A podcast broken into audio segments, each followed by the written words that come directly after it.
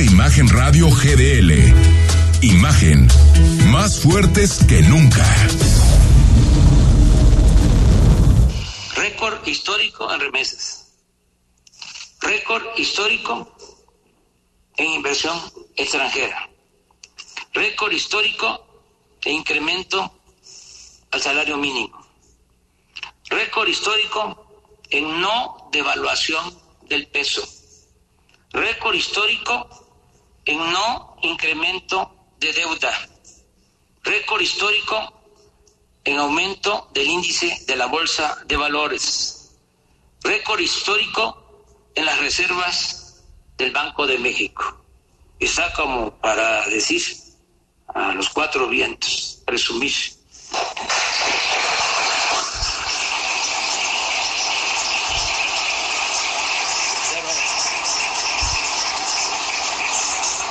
No he terminado porque lo que acabo de escribir es, es como para decirle a los tecnócratas liberales, tengan para que aprendan.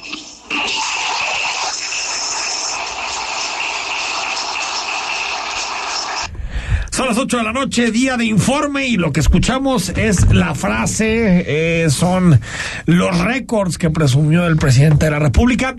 Yo creo que también hubo otro récord en el informe, Manuel Baeza. Yo creo que hubo récord de mentiras, yo diría, eh, en el informe. Era difícil seguirlo. Yo llegué hasta 25 y ya después dije, no, pues prácticamente a tiro por frase. Ah, 25 mentiras. Sí. ¿Qué fue? No, bueno, pero es que él 25. tiene, él tiene otros datos. Buenas noches a todos. Que son mentiras, Enrique. Manuel. No hay que llamarles como son.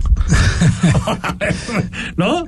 A ver. Pues son unos informes muy raros los del presidente, porque además este son como entre infomerciales, eh, digo, promovió su libro, eh, luego le mete mucho como entre ideología y campaña, ¿no? Este, Sí, sí. Más Tan- ideología que campaña, diría sí, yo. entonces como que queda muy raro porque no es así como que se ciñe estrictamente a dar un... Lo que hacían los Él lo presidentes entiende como mensaje político. Como mensaje Exacto, político, sí. como sí, tradicionalmente fue, se aventaban el 80% del mensaje en cifras, datos aburridos y luego ya al final fijaban una postura. El presidente los intercala, ¿no? Exacto. Los va llevando tema por tema. Eso sí, el tema en el que pasó más tiempo fue el tema energético. Sí. De, en términos de minutos, se aventó casi 14 minutos, de casi la hora en total, ¿no? del, del informe, se aventó 14 minutos en materia de temas energéticos. Ahora te saluda a Rodrigo de la Rosa, solamente, por ejemplo, en, esta, en este pequeño fragmento que escuchamos. Deuda. Hay más deuda. Hay más deuda en el país, casi 15% más de deuda. Una parte tiene que ver con deuda que pide y otra con la de- de- devaluación del peso que también ha tenido. No es nada drástica, pero también cuando dice el presidente, ma- eh, récord histórico en inversión extranjera directa. No es cierto. O sea, sí ha llegado mucho dinero, pero también se ha ido mucho. Y lo que tienes que sacar es el neto de esa inversión. Es decir, me parece que si vamos analizando frase por frase, dato por dato, nos damos cuenta que unas son verdades engañosas y otras son mentiras arteras. Rodrigo, ¿cómo estás? Buenas Bien, noches. Enrique Manuel, qué gusto saludarles. Buenas noches, reiterando el, el saludo. Yo no, no sé cómo lo notaron, pero yo de bote pronto diría que mucho más maniqueo que en los informes anteriores, sean los constitucionales o los que acostumbra trimestralmente. ¿A qué me refiero?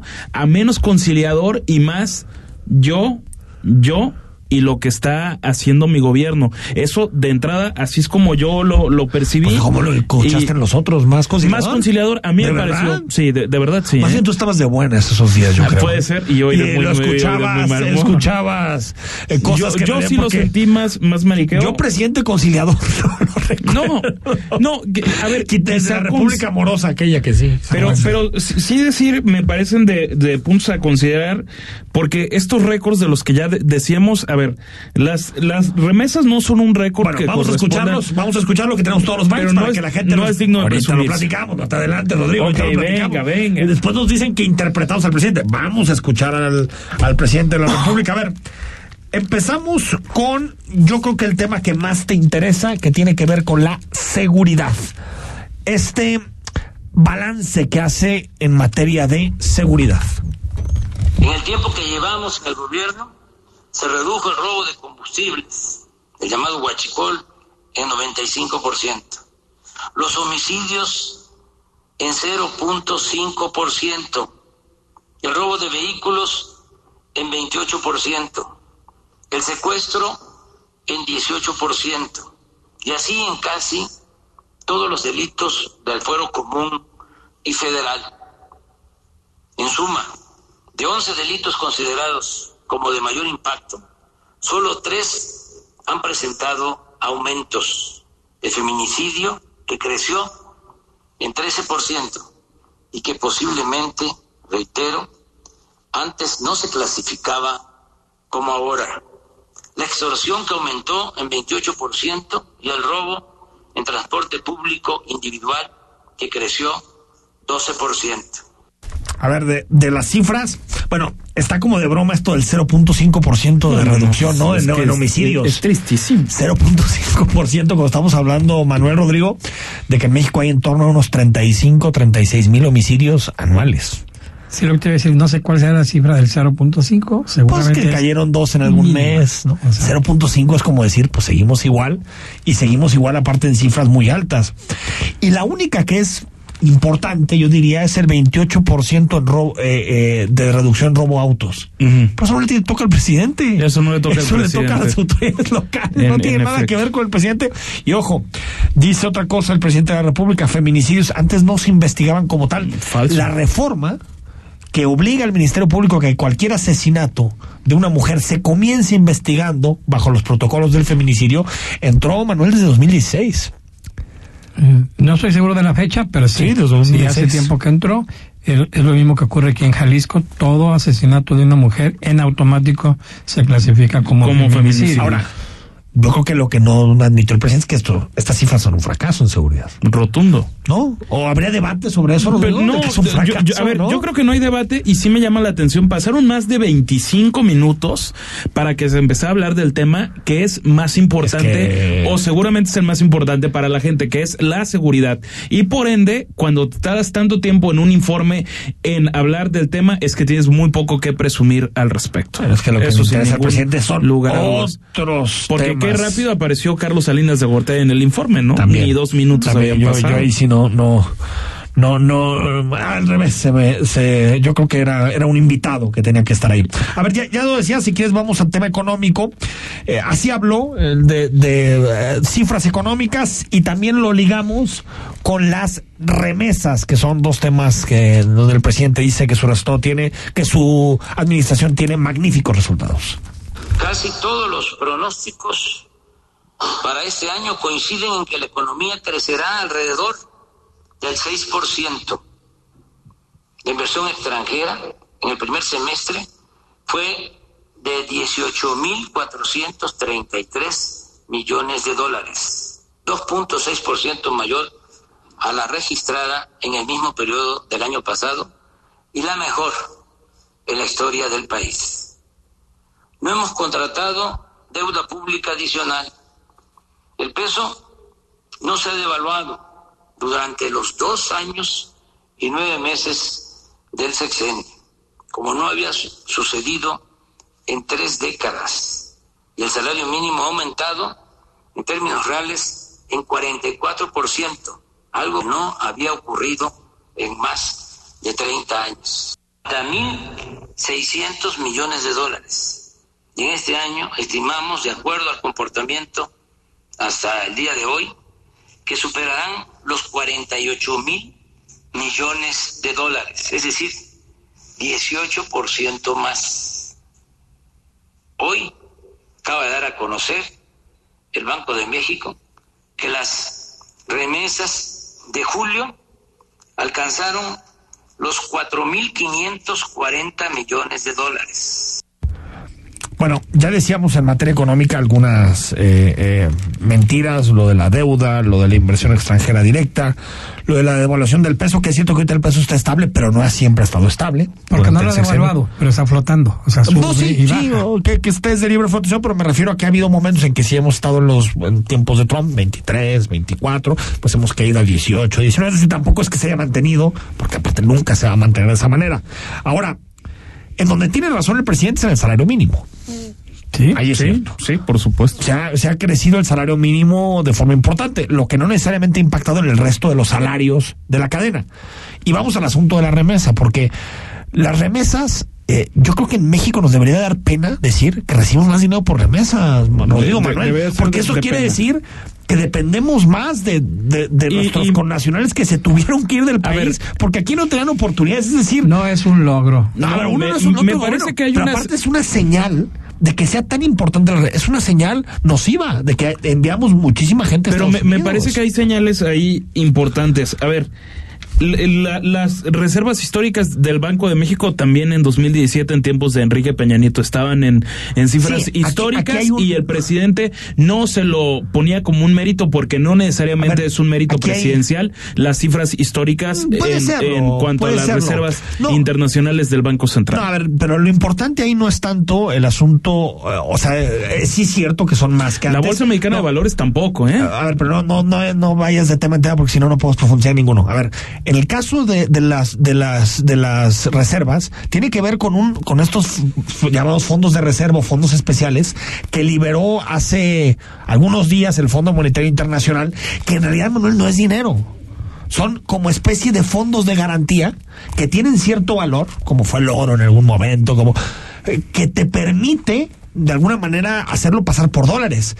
Pero esto es una lana que llegó al Fondo Monetario Internacional y que aparte se repartió a todos los países que integran el Fondo Monetario Internacional. Es decir, ahí están los matices. Y decías, eh, eh, eh, Rodrigo, del otro tema, de la bolsa de valores.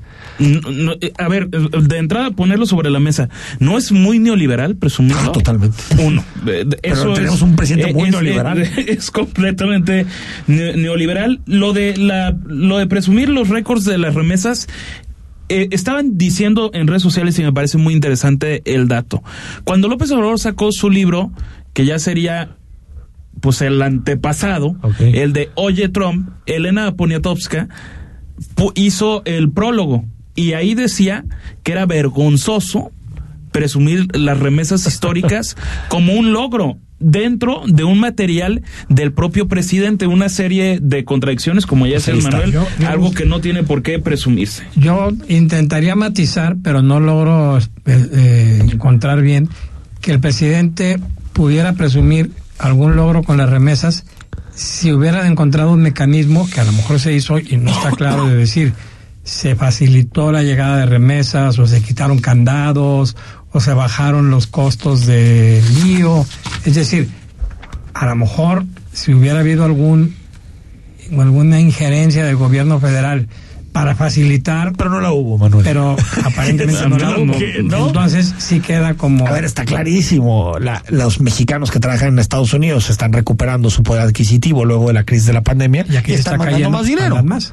No, y están mandando más dinero, ¿no? Y sobre el asunto del crecimiento económico, eh, solamente contextualizar la cifra. Es cierto que podríamos crecer entre 5 y 6%, pero, superar el 6%. Pero es un rebote por la caída del ah, año pasado. nada más hay que recordar que el año pasado nos caímos 8.5% del PIB. O sea, ni siquiera creciendo al 6. vamos a estar. Que fue algo parecido a la crisis económica 2009, en tiempo de Felipe Calderón. No vas a encontrar nunca un presidente de esos francotes y honestos que todos salgan y digan, nos puede la fregada este año todos los presidentes van a decir. Pero lo que nos toca a nosotros es decirle. ¿no? O sea, porque en el caso del presidente, yo, sé, ¿no? A ver, cada que me dicen, eh, ¿cómo calificas el informe? Hubo poca autocrítica, ¿no? Pues a ver, ni el gobernador, ni los alcaldes, ni el presidente suben a la tribuna hasta, a meterse madrazos, ¿no? Pero sí creo que el presidente dijo una cantidad de cosas. Otro, por ejemplo, un tema que, que es especialmente sensible para Rodrigo, el Aeropuerto Internacional de la Ciudad de México, el de Texcoco. Terrible.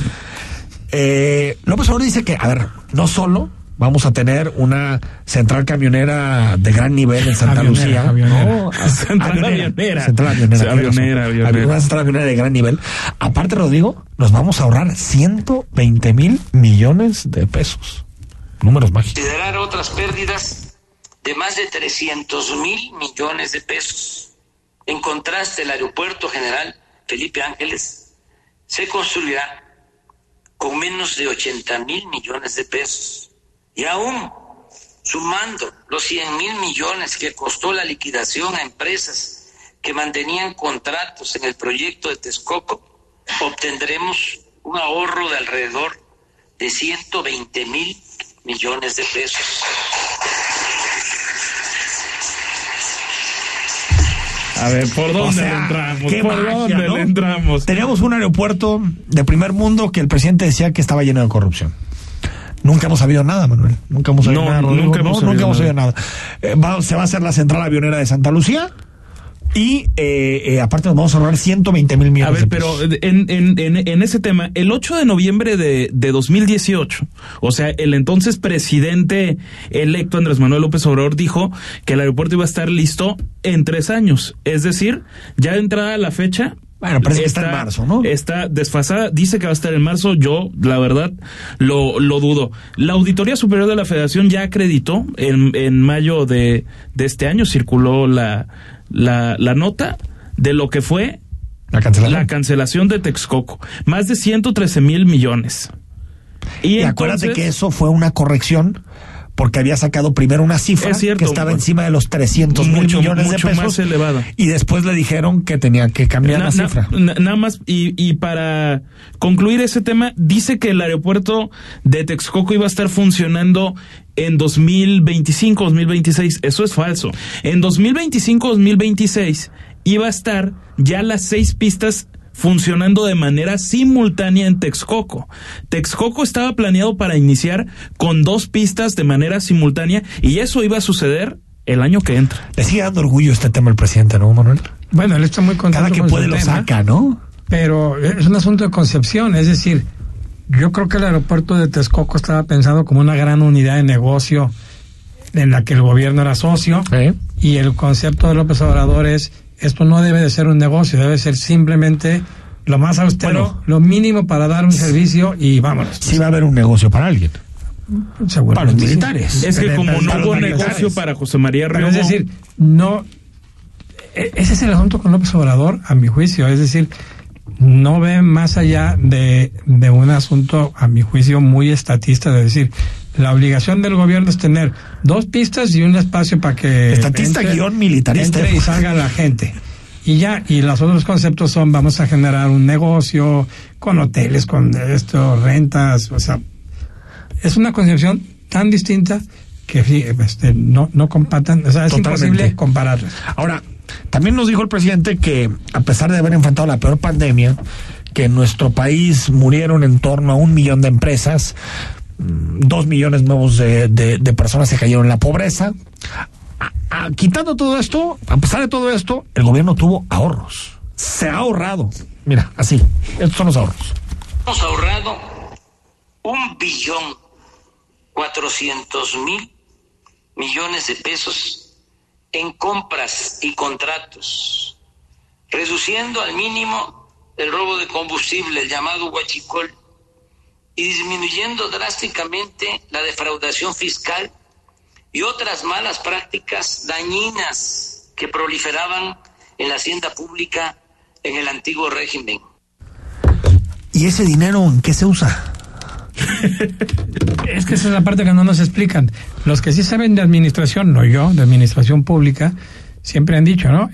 La obligación de un gobierno no es ahorrar, No. sino gastar Bien. lo mismo, pero de mejor manera. Totalmente. Y este gobierno presume de que ahorra y nunca nos dice qué pasa con ese dinero. O sea, si son 1.4 billones para que la gente más o menos entienda, un presupuesto nacional anual está cercano a los 6.6, 6.7 billones. Billones, sí. Estamos hablando de que 1.4 billones es más o menos un 20%. pues un con eso compras más. muchas medicinas, ¿no? Compras muchas medicinas, se puedes hacer Generas muchísimas inversiones, salvas Generas muchas empresas, le puedes meter lana para que la gente no tenga que salir a morirse en el COVID. México solo le, le, le ¿qué, qué fue? Como 1% del 0.7. Producto Interno Bruto para la 0.7. pandemia de COVID-19. 0.7. Pero tenemos 1.4 billones. Sí, que. Y aparte el dinerito que nos llegó al Fondo Monetario Internacional para pagar deuda. Es que no necesitamos hospitales. La- las no necesitamos las cifras escuelas. mágicas, las Es un cifras gobierno de izquierda muy raro, Manuel, muy raro. O sea, un gobierno de izquierda que le gusta pagar deuda, que le gusta ahorrar, no gasta. Chistoso. Es que lo de izquierda ya está bien entre. Sí, yo, yo me quedé callado porque estoy pensando en lo del gobierno de izquierda. Bueno, sí, pero es que se dice progresista y los otros los conservadores. Sí, y yo, lo definiría más como un gobierno liberal. Y, y- y- Pues sí. oye, y, eh, en cuanto a derechos humanos, híjole. Sí. A ver, decir que no ha habido violaciones a los derechos humanos. No, ya no hay. Bueno, Las que ver, tú ves en la calle son, son de alucinaciones. pero, pero se- según, son cosas que tú se- ves que no. Según pude consultar, porque, eh, a ver, en, en Animal Político, este portal de Internet, en febrero de, de este año, documentaron que la Comisión Nacional de los Derechos Humanos ocultó 32 documentos de los propios empleados de la CNDH donde acreditaban violaciones a derechos humanos precisamente en zonas fronterizas, que es lo que ahora estamos viendo. Bueno, con haitianos. Por, por cierto, bueno, antes de irnos al corte, sí admitió dos pendientes. El presidente de la República. gobierno, hemos tomado decisiones trascendentes y consideramos que se ha trabajado con intensidad y en bien del pueblo. Por ejemplo, de los 100 compromisos que hice en el Zócalo el primero de diciembre de 2018, al tomar posesión, hemos cumplido la gran mayoría, 98 de 100 compromisos.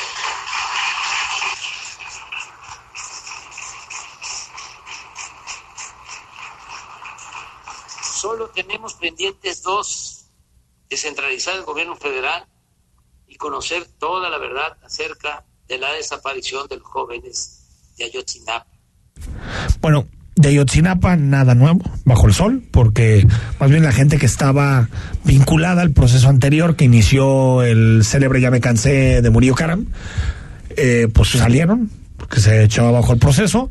Y el asunto de la descentralización se me hace que esa sí va a dormir el sueño de los justos porque no se ha movido, pero ni un alfiler, Ni ¿no? un alfiler. De la Ciudad de México a Puebla, aunque El sea. único que se fue fue Esteban Moctezuma y se regresó. ¿A dónde se había ido? A Puebla. A Puebla, Se fue a Puebla, estuvo Regresó, como una ¿verdad? semana o dos y luego ya se quedaron callados y regresó a despachar a la Ciudad de México. Aquí nos toca Oye, ¿te acuerdas que- ganadería. nos toca ganadería y que Lemus le había propuesto al gobierno de López La Obrador Villa Panamericana, que trajeran ¿no? el CONACIN a la Villa Panamericana. Han pasado tantas cosas surrealistas. Bueno, al corte 8 de la noche. Sí, nada más iba a decir, ni una mención a Jalisco como tal, No, sí, el tren. no. Que le dice tren hay- suburbano. Hay una mención a Guadalajara con una pecata minuta porque dice que es el tren suburbano de Guadalajara. Es que nunca lo he entendido. Nunca lo he entendido ni suburbano. Una vez dijo que, que conectaba no sé qué municipios. Bueno, O sea, Sí. simplemente lo entregó y ya, ya, Se acabó, de se joder. acabó. Ahí Una es. acotación antes de que nos corten, pero usted no lo ve porque está en radio, pero Rodrigo de la Rosa cuando habla de números trae una libreta Claro. enorme como, Hice cuando- tarea, como San tarea. Pedro cuando tarea, busca la lista de los Esos nombres. son los periodistas bien preparados. es una libreta que me impresiona, llena de números y de Totalmente. cifras. y con letra chiquita además. Aparte para verla, ¿no? Que, que apenas me entiendo, dicho Bueno, de paso. vamos al corte, 8 de la noche con 22 minutos. El análisis político. A la voz de Enrique Tucent. En Imagen Jalisco. Regresamos. Habla Mario Delgado.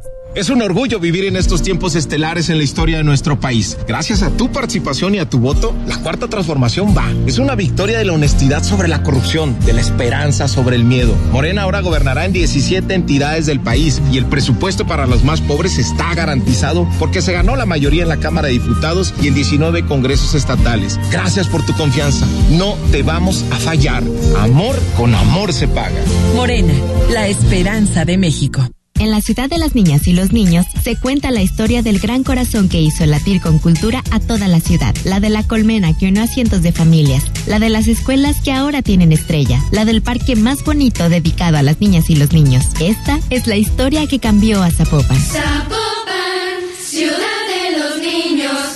Casa Orendain, la tequilera con más experiencia y liderazgo desde hace 95 años. Apuesta a la venta online a través de la app líder del mercado, Rappi, garantizando al consumidor promociones exclusivas de la marca dentro de la plataforma. Haz de toda ocasión un momento de celebración. Casa Orendain. Con los precios muy bajos de Walmart, todos vivimos mejor. Quitamanchas Vanish de 4 litros a 129 pesos. Walmart, lleva lo que quieras, vive mejor. La CNDH tiene una deuda histórica con el pueblo de México y en la actual administración nos comprometemos a resarcir el daño cometido durante décadas de simulación y omisiones. Nuestro objetivo es claro, crear una cultura de derechos humanos y velar por la dignidad de las y los mexicanos ante los abusos del poder. Caminamos juntos en busca de justicia, verdad, memoria y reparación del daño a las víctimas de violaciones de derechos humanos. Acércate a nosotros. En la CNDH defendemos al pueblo. El análisis, la polémica, lo asombroso, el interés. Todo eso somos. Imagen Radio, poniendo a México en la misma sintonía.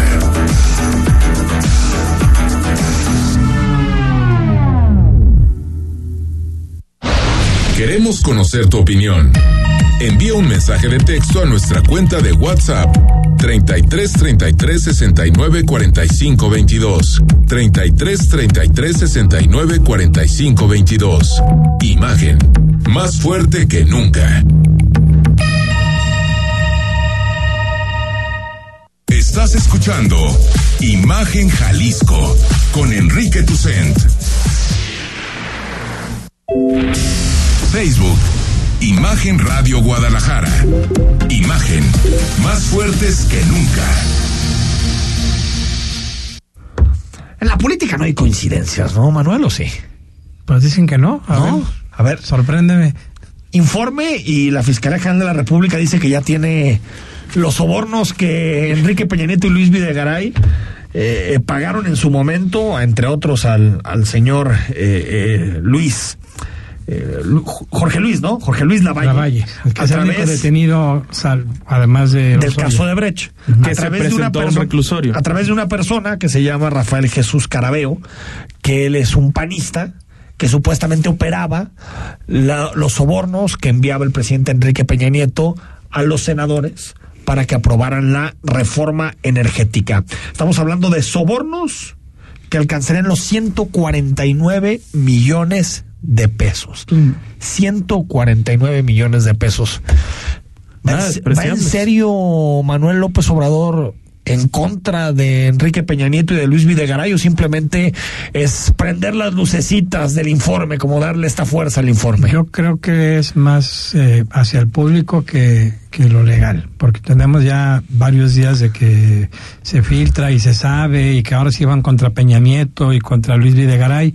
Yo no veo que tengan un caso, digo, sin ser experto en ni, ni- ni estar metido en Esto los sigue siendo juzgados. declaración hasta, hasta donde sé. Todo es ¿No? de saliva.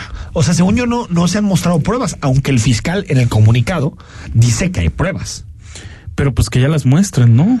No sé si las puedan mostrar. Ah, Yo creo ok, que eso viola es el debido eso es un buen proceso. punto. Viola el debido proceso. pero- Pero siempre que no se puede mostrar algo, mira, hay quienes se filtran unas cositas. ¿no? Ah, Yo no tengo nada que ver con eso, ¿no? Pero apareció en redes un video. Yo recuerdo hace muchos años. video. El que sale el video contando el bille- billetes, perdón, aquel que nos entramos, es este cuate, es. Sí. Yo recuerdo hace muchos años platicando con alguien en la Ciudad de México y me decía, ese Lozoya tiene todo, sabe todo, lo tiene todo registrado, documentado, etcétera, y lo usa como su como su salvoconducto para no meterse en problemas. Pues le está saliendo. Efectivamente. Está saliendo. ha salido de maravilla, A entonces. ver, a ver hasta dónde llega. A ver, hasta- yo sigo teniendo mis reservas porque creo que el presidente realmente no quiere tocar a Peña, que también supondría eh, su alianza con el PRI en el Congreso. Es decir, es un dominó Sí, que tiras muchísimas piezas, ¿no? Al Ah, final es irte con ha un expresidente. discreto con lo de su libro el presidente, ¿no? Porque ya Ahí dice Sí. y que le dijo el presidente Peña Nieto que no estaba muy convencido de algunos empresarios. Yo siento que está metiendo más grilla que Sí, que otra cosa.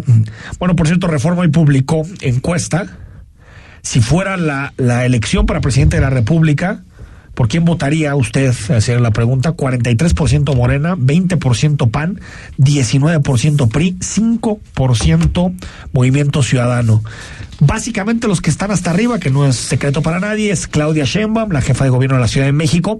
Pero fíjense los, a mí me impresionan los negativos que tienen todos. ¿eh? Hay una, Es que son, son, Son tremendos, elevadísimos. son elevadísimos. Son arriba del 50% todos. Fíjate, por el caso de nuestro gobernador de Alfaro, 6% votaría por él y 70 no. Es una cosa, ahí sí no hay ningún margen de crecimiento, pero incluso Sheinbaum y Ebrard, que son presidenciables y que pueden llegar a, a- a Palacio de Gobierno, pues tienen negativos de cincuenta y tantos. Es decir, tampoco, Manuel, eh, yo creo que Morena encabeza todas las preferencias y creo que es el favorito para en 2024 retener la presidencia de la República, pero tampoco es que haya un candidato que genere grandes La consensos. que, tiene, ¿eh? la- la que tiene menos negativos es Claudia Sheinbaum, teniendo Pero negatividad de 54%. Y Anaya 72%, ¿no? Está- o sea, Lo- lo de 72% Anaya es no votaría por él. Pues no, no tiene más. En esa encuesta de reforma aparece arriba de Anaya Margarita Zavala. Es decir, tiene más. Y también el financiero, eh, aprobación 56% del presidente. Que es más o menos el Normal, 60 ¿no? que traían todos, un poquito abajo. Y esta me, me llamó la atención porque si se fijan, eh, hay, hay que ver la, la, porque aquí tenemos el histórico de, de la aprobación. En enero, febrero de 2019 estaba en 83% de aprobación el presidente. El poder Ha desgasta. perdido 27 puntos en dos años y cachito. Entonces, Para los que creen que no se mueve, que sigue siendo una roca la aprobación del presidente. mm, Entonces el fenómeno de teflón, es decir, de que no se le pegaba nada, parece que finalmente, porque a ver, es inevitable, el poder desgasta, se está generando tres años Se después. está generando quién está a favor y quién no. No, Pero al final carga- es normal en una democracia. Cargan, carga con los errores de otros, aunque todavía tiene aprobación. Es decir, la línea, tre- la línea Claro. del tren ligero, del tren, del metro, perdón. La línea eh, 12. La línea 12 A 12. le pega o le tendría que pegar a Sheinbaum y a Ebrar, pero de rebote le pega a él. Totalmente. por le pega. Morena como en su conjunto. Antes de irnos al corte, Rodrigo, bares y antros al 25%. ¿Cómo ven? Al 25%. Pero Si no lo pregunta al del 50, millón es hour. si ahora se respetará, porque a ver, antes era 50% como le dices, ahora el 25%, y bueno, ya le echan la bolita ojo a los municipios, la, por- la propia Ana Bárbara Casillas, coordinadora del Gabinete Social, es, y los municipios nos van a apoyar, y a ver cómo le hacen. Tras permanecer cerrados durante el mes de agosto, los antros y bares podrán reanudar actividades, aunque lo harían con un aforo limitado al 25%, informó la coordinadora del Gabinete Social, Ana Bárbara Casillas, luego de que sesionara la mesa de salud. estarán vigilando el cumplimiento de esta medida. Los restaurantes regresan a su horario de acuerdo a la licencia y mantienen el aforo del 50%. Y en el caso de los hoteles, los bares también se encontraban cerrados, se permite la apertura con la misma regla y de acuerdo a su horario de la licencia. Por su parte, el gobernador Enrique Alfaro informó que se estabilizaron los casos activos de COVID-19, así como el número de hospitalizaciones. cierta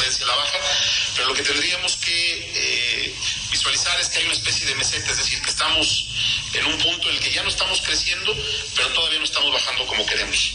Entonces, en ese sentido, eh, tanto en casos activos como en la tasa de positividad, como el número de personas hospitalizadas y en el tema de funciones, eh, hay cuando menos claridad de que no haya un incremento como eh, tuvimos hace algunas semanas. El mandatario insistió en el llamado a vacunarse y nuevamente se mencionó al grupo de 50 a 60 años como los más resistentes a la inyección. Los casos activos de COVID en Jalisco son 9.448. Rodrigo de la Rosa, Imagen Jalisco.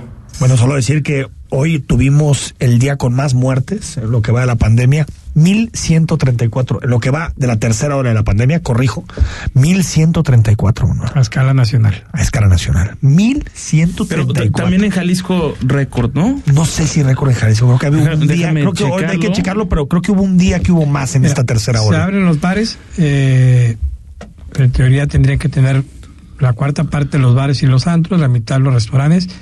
Yo tengo que decir que el fin de semana, no este sino el anterior, con la familia en la noche pasé por un antrasasasasazo, ese de con muchachos que bailan y todo, las luces prendidas, las puertas abiertas, el cadenero, No es este lleno, un lugar que nunca en la vida tendría una licencia de restaurante. Y seguro adentro sí se Es puede que- tener que- distancia social. Exacto. Con Entonces, chicas, dices supongo, vos, y todo, ¿no? Ahora, ¿no, ¿no será, Manuel, que tener una licencia restaurante anexo bar? Pues, con tal vez, eso de que son tan rimbombantes en los, un, en un- los un lugar que ayuntamientos. definitivamente cualquiera pensaría que estaba cerrado, operando abiertamente con Yo siempre he dicho con con el los- tema las luces prendidas. de los bares, de los restaurantes, de los tables, de todos, nos hemos hecho mensos toda la, toda la, la pandemia. Eh, y en un, un momento se abrían por atrás y pasaban la gente por atrás y el inspector llegaba y le decían tú no digas nada.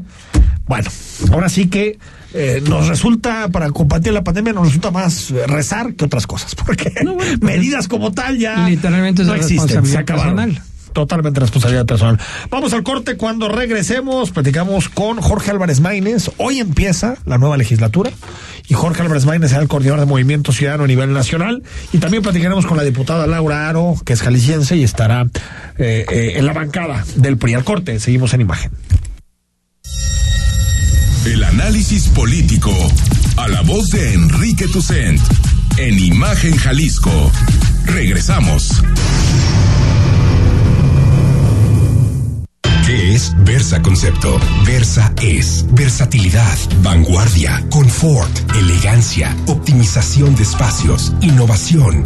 Eso y más es Versa. Versa Concepto, líder en sillas y muebles para oficina. Visítanos www.versa4.com.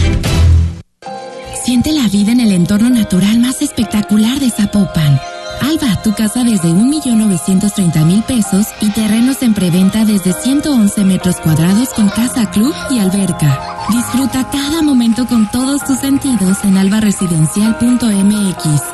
Una creación de tierra y armonía. En la ciudad de las niñas y los niños se cuenta la historia del gran corazón que hizo latir con cultura a toda la ciudad, la de la colmena que unió a cientos de familias, la de las escuelas que ahora tienen estrella, la del parque más bonito dedicado a las niñas y los niños. Esta es la historia que cambió a Zapopan. Zapopan, ciudad.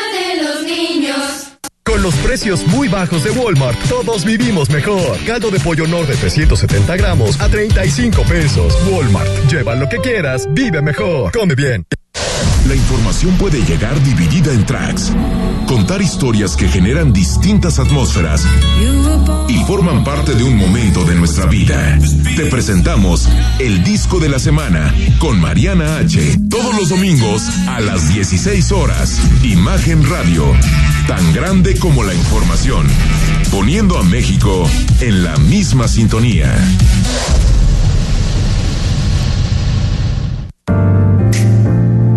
Imagen. Sonido. Sintonía.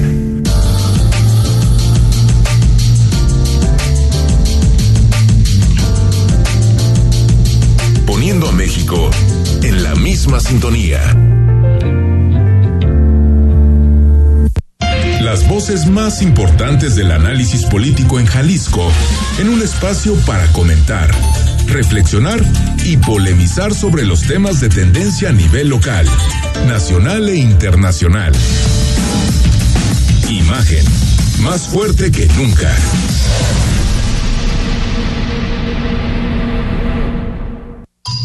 Estás escuchando Imagen Jalisco con Enrique Tucen. YouTube. Imagen Radio Guadalajara. Imagen. Más fuertes que nunca. Versa Concepto es una empresa 100% mexicana que se preocupa en producir muebles de calidad y se preocupa también por tu salud. Versa Concepto cuenta con una línea fitness que está especialmente hecha para que no estés todo el día sentado. Esta línea es una caminadora y un escritorio que lo colocas a la altura que desees o una bicicleta estática y haces ejercicio en tu oficina o área de trabajo. Es una tendencia de salud que viene fuerte de Europa. Tengo unos comentarios que nos hizo el doctor James Levine de la clínica Mayo y dice, cuando trabajas parado unas horas en la- a la semana o realizas alguna actividad física, reduce el riesgo de padecer enfermedades cardiovasculares o diabetes. Trabajar parado te ayuda a quemar 40% más grasa, pero la clave es no excederse para evitar lesiones, así como combinar la actividad con una dieta equilibrada, señala Tony Jansi, profesora de salud pública de la Universidad de California en Los Ángeles. Recuerda ver ese concepto, líder en sillas y muebles para tu eh, oficina. Bueno, eh, al final, Rodrigo, tuvimos éxito.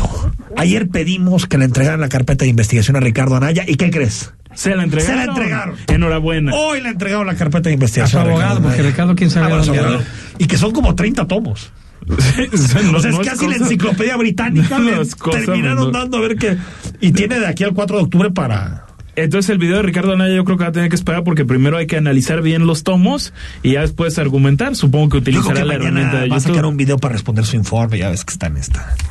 ¿no? De gobierno en la sombra. De pero ah, ¿cómo lo van a hacer Anaya. quedar como San Ricardo Anaya, eh? Pues sí, pero mira, la encuesta de reforma tampoco es que le esté funcionando es que demasiado. funcione tanto. Bueno, eh, queremos conversar unos, unos minutos con Laura Aro. Ella fue electa diputada federal eh, eh, del Partido Revolucionario Institucional aquí en Jalisco y hoy comienza la, la legislatura a nivel nacional y queremos conversar unos minutos con ella. Laura, buenas noches, ¿cómo estás? Hola, Enrique, ¿cómo están? Muchas gracias por recibirnos. Eh, la llamada, a ver, platícanos de la primera sesión, ¿en qué están? ¿Qué están debatiendo? Oye, Enrique, fíjate que les saludo y con mucho gusto sé que anda por ahí también Manuel y Rodrigo. Sí, aquí están. Esperando que, que se encuentren bien y a seguirnos cuidando. Pues fíjate que hoy se, se instaló la, tuvimos ya la primera sesión de Congreso General, donde en primer, ustedes saben que recibimos hoy eh, el informe del presidente en estos primeros tres años eh, catastróficos, ¿no? Un régimen destructor como lo es el régimen de Morena y hoy se hizo la entrega oficial por parte del secretario de Gobernación, el reciente nombrado Adán Augusto, ¿no? Don Adán Augusto como gobernador de Tabasco dejó, fíjate nomás, este, más de 600 mil nuevos pobres en Tabasco. Pero bueno, entonces eh, hoy lo, lo recibimos, se hicieron como es tradición una serie de pronunciamientos por parte de un representante de cada una de las de los grupos Sí. eh, políticos de las fracciones, posicionamientos claros, contundentes y pues también, ¿no? Los posicionamientos de la del régimen de Morena, del PT, del Partido Verde, de Morena aliados, pues ya sabemos que ellos son el puro showman, ¿no? Les encanta ser los hombres del espectáculo, este, sin datos relevantes, únicamente mensajes de complacencia hacia su hacia su líder político, que es el presidente del país, y pues lleno de ofensas, de descalificaciones, pero bueno, ya sabemos a, a cómo son y este y que pues no podemos esperar más más de ellos.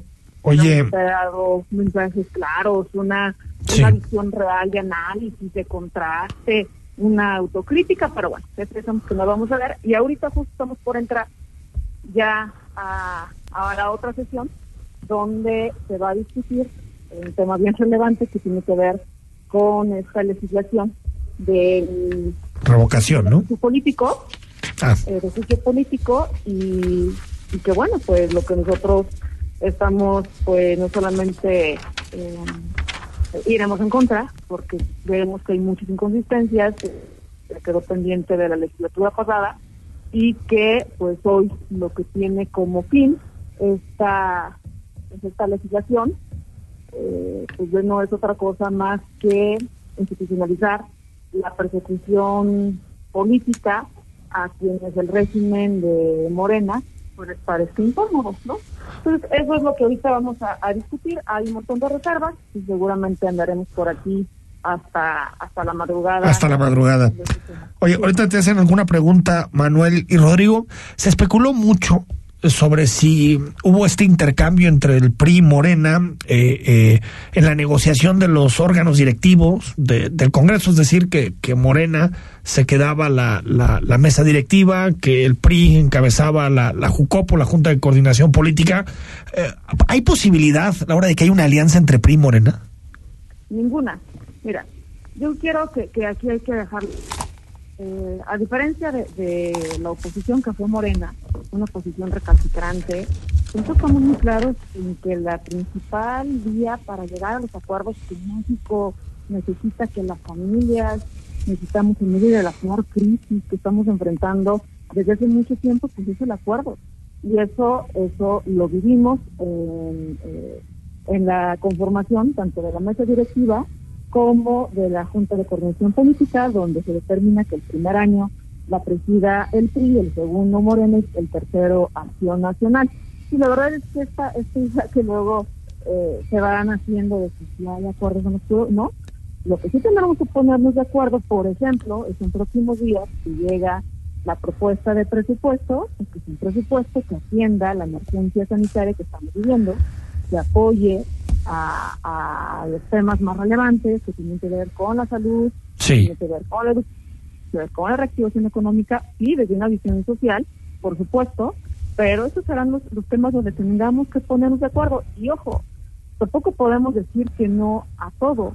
Vamos a decir que sí a todo aquello que le beneficie a las familias mexicanas. Mira, yo creo que lo que hoy menos necesitamos, las de los mexicanos, es seguir eh, teniendo posturas que, que no abonen al desarrollo del país. Y bueno, esta conformación de la mesa directiva y de la Junta de Coordinación no es otra cosa más que eh, los acuerdos entre todas las fuerzas partidistas que integran eh, el Congreso. Sí. Que bueno, pues, que haya salido bien y sin mayores alteraciones, creo que esa es la ruta que debemos seguir, pero sí decirlo con mucha contundencia, hoy lo que se discutiera en unos momentos en cuanto a los temas de juicio político, pues definitivamente iremos en contra y tendremos muchas reservas que seguramente tendremos que discutir en la próxima sesión del próximo martes.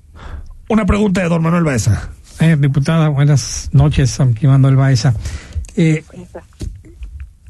yo sé que hay temas nacionales que eh, la bancada del PRI estará trabajando, pero cuando ustedes se reúnen como diputados de Jalisco, ¿de qué platican? ¿Cuál es el tema que les interesa más o qué es lo que pretenden sacar por delante?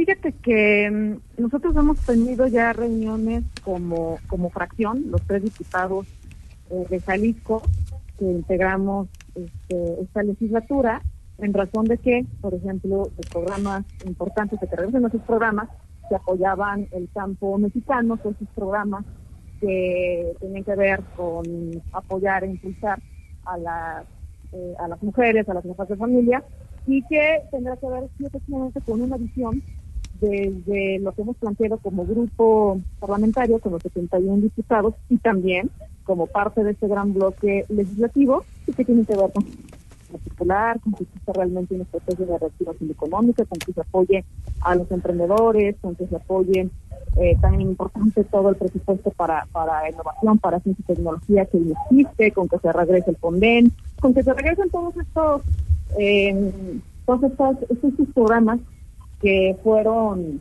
pues ahora sí eliminados por este régimen destructor, que es el régimen de Morena, y particularmente justo el día de hoy yo presenté ya un punto de acuerdo en materia de para, para exportar ¿no? al gobierno de Jalisco, a los diputados de Jalisco, en un respeto real a la autonomía universitaria. Miren, yo le he dado toda la formación profesional a la Universidad de Guadalajara. Soy una orgullosa leona nuestra.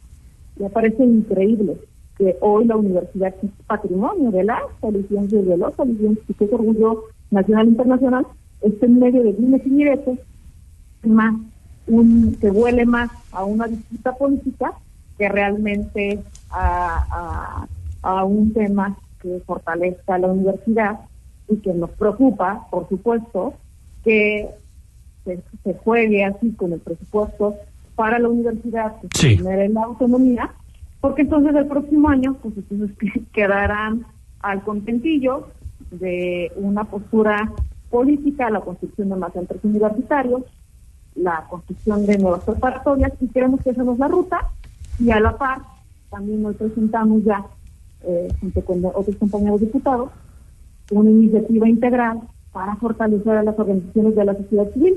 Hoy este régimen de Morena, pues no solamente las ha dejado de apoyar, sino que las ha violentado. Casos, fundaciones que tienen temas bien relevantes, como el cáncer de mama, pues se les quitaron todos los apoyos a, a las organizaciones que trabajan más nobles de la ciudad mexicana, y hoy presenté una iniciativa integral eh, que tiene que ver con fortalecer a este Sí. gran sector de más de 43 mil organizaciones que tenemos en México.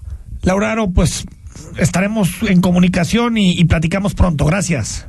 Un abrazo fuerte y síganse cuidando mucho y les mantengo al tanto. Gracias. 8 de la noche con 48 minutos. Bueno, no, nos escribe eh, Víctor Manuel González Romero que sí, es el día con eh, más. Es el... 134 fallecidos por COVID en Jalisco. Confirmado entonces. Cantidad. 134 y por cierto, me encantó el tuit del colega Ricardo Gómez de Heraldo, ¿no? El, Heraldo y, Crónica. Eh, dice, creas el instituto para mandar al pueblo de mojado y pum, le escribí la, las revesas como logro presidencia. Es un Para mandar al pueblo de mojado. Vámonos al, al, corte cuando regresemos. Una primera propuesta para la próxima legislatura en Jalisco que va a generar, Manuel. Futuro propone la legalización del aborto. Está cañón, ¿eh? Está cañón ahí, este, sí. vamos al corte. Ah, venga. Y presentes el tema. Claro que sí. El análisis político a la voz de Enrique Tucent en Imagen Jalisco. Regresamos. Siente la vida en el entorno natural más espectacular de Zapopan. Alba, tu casa desde 1.930.000 pesos y terrenos en preventa desde 111 metros cuadrados con casa club y alberca. Disfruta cada momento con todos tus sentidos en albaresidencial.mx. Una creación de tierra y armonía. En la ciudad de las niñas y los niños se cuenta la historia del gran corazón que hizo latir con cultura a toda la ciudad. La de la colmena que unió a cientos de familias. La de las escuelas que ahora tienen estrella. La del parque más bonito dedicado a las niñas y los niños. Esta es la historia que cambió a Zapopan. Zapopan, ciudad Casa Orendain. Estás a un clic de sus mejores productos. Ollitas, Gran Orendain, Orendain Blanco, Extra Reposado y sus productos Ultra Premium. Gran Orendain 3 y 7 años. A la venta en Rappi. Realiza tu compra directa sin costos adicionales. Haz de toda ocasión un momento de celebración. Casa Orendain. Con los precios muy bajos de Walmart, todos vivimos mejor. Caldo de pollo Nord de 370 gramos a 35 pesos. Walmart, lleva lo que quieras, vive mejor, come bien. En la Cámara de Diputados trabajamos en beneficio de las y los mexicanos. Ahora los apoyos son un derecho para personas con discapacidad, adultos mayores y estudiantes. También garantizamos el acceso a la movilidad con seguridad vial y calidad. Y frente a la pandemia, regulamos el teletrabajo y prohibimos la subcontratación de personal. Estas leyes ya son tus derechos. Cámara de Diputados, Legislatura de la Paridad de Género. Imagen. Sonido. Sintonía. Nuestro sonido es Imagen Radio.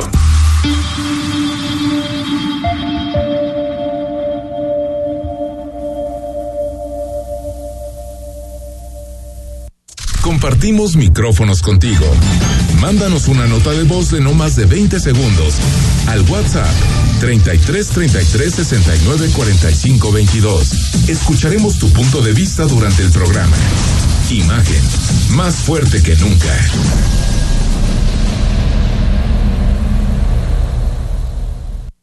Estás escuchando Imagen Jalisco con Enrique Tucent. Instagram, arroba Imagen Radio GDL.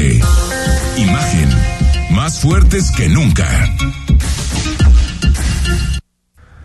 Estamos de regreso, son las 8 de la noche con 52 minutos. Bueno, fue en Plaza de la Liberación, ¿no? La propuesta. Enfrente del Congreso de Jalisco. Frente al Congreso de Jalisco, Susana de la Rosa, que va a ser diputada de futuro, la primera diputada de futuro, porque como llegó por la vía independiente, propone o dice que su primera iniciativa es la legalización del aborto. Ojo con esto, porque va a levantar una polémica enorme, sobre todo cuando finalmente se presente esta iniciativa que, digamos, de momento en pañales, aunque dice hay tiempo suficiente para que se debata a fondo el tema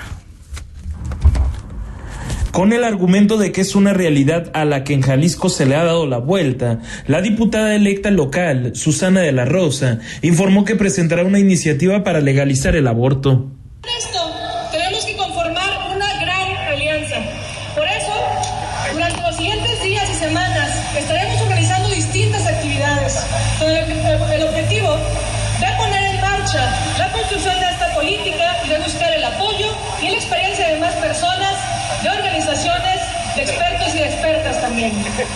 A las personas que estén interesadas en apoyar esta causa, les pedimos su ayuda. Les pedimos que nos envíen un mensaje directo a nuestras redes sociales para en caso de que la iniciativa prospere, Jalisco se uniría a entidades como Veracruz, Oaxaca, Hidalgo y la Ciudad de México. De acuerdo a la actual presidenta de Futuro, las bancadas de Movimiento Ciudadano, Morena y Hagamos estarían a favor de impulsar esta agenda. En el mensaje, también presumió que en la próxima legislatura predominan las mujeres. Rodrigo de la Rosa, Imagen Jalisco. Pues qué tema. Este es el tema que más divide, no hay más. No hay que ver Sí, el tuit de no, Susana no de la Rosa porque yo creo que no hay. Y aparte, y aparte te voy a decir con razón, uno puede estar a favor o en contra, pero es un debate, tú lo sabes, Manuel, de dónde comienza la vida, que es un debate biopolítico, bioético. Añejo. Muy profundo. Este, yo, yo de ahí veo, veo algunos eh, puntos que explico muy rápido. Uno, yo celebro la idea de que se mojen, decía yo, porque se, se- se había manejado la gente de Wikipolítica con mucha ambigüedad en ese Sí, pero tema. Exacto. O dependiendo a quién le preguntas. pero no estoy de acuerdo, pero si alguien quiere, por fin alguien dice, va, vamos a proponerlo, se necesita valentía para hacerlo. Coincido. Eh, dos, le robaron la bandera a otros. Yo creo que adelantarse dos meses tiene un poco como por decir, el día que pase es porque nosotros lo impulsamos. Yo Ya no sé qué tan PRD popular sea eso, ¿eh? Es que yo no Digo, el creo que PRD no existe. Y asunto. tercero, yo creo que sí le están apostando a un público más joven. Joven. Sí. Es decir, A ver, están, cambia están por tratando edades. de construir un electorado para Cambia los por edades. años. Entre más sube la edad, menos está más rechazo hay a, a la, a la legalización Y del aborto. ver- Eso sí.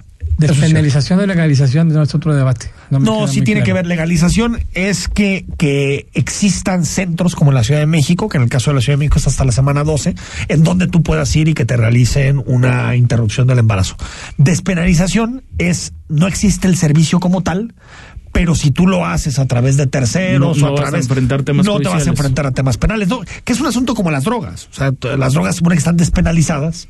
Pero, Pero no, no- están legalizadas. no legalizadas. ¿no? O sea, tú la puedes consumir, pero no la puedes comprar, que es medio una idiotez. Pero bueno, eso es como está la, legal, la legislación.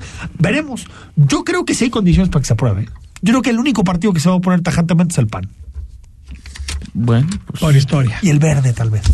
Pero el resto, yo no creo que se vayan a oponer. Yo creo que se va a terminar aprobando. Ahora, por el costo electoral es- para futuro Puede ser es- altísimo. Ese sí creo que va a ser muy alto. Ese sí creo que va a ser muy alto. Señor Baeza, como siempre, ¿con qué va Milenio mañana? Nosotros vamos, bueno, es el tema de la mesa de salud, Sin duda. bares, este, Restaurantes. todas esas cuestiones. El tema. Es que estaban bien cerrados, entonces Va el gobernador mañana a Puerto Vallarta.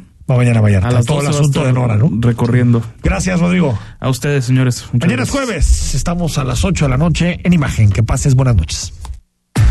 Escucha Imagen Jalisco con Enrique Tucent de 8 a 9 de la noche 93.9 FM Imagenguadalajara.mx Imagen más fuertes que nunca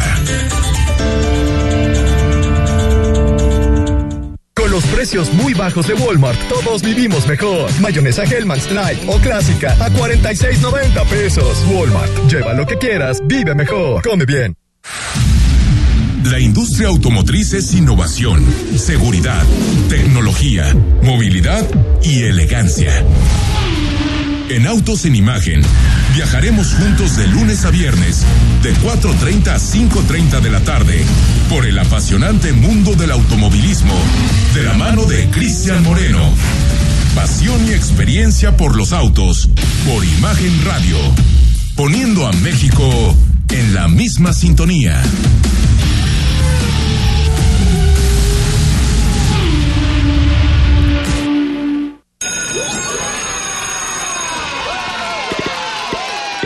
Llegó el momento de que abramos la escuela. Habrá tres filtros sanitarios, casa, entrada de la escuela y salón de clases. Son una medida para el oportuno reconocimiento de los síntomas de enfermedades respiratorias en los miembros de la comunidad escolar. Si una persona presenta síntomas, debe acudir a la unidad médica que le corresponda. Porque es un lugar seguro, abramos la escuela. Gobierno de México. Es domingo por la noche y no supiste nada del mundo del deporte. No te preocupes, sintoniza de 8 a 10 de la noche. Imagen Deportiva por Imagen Radio.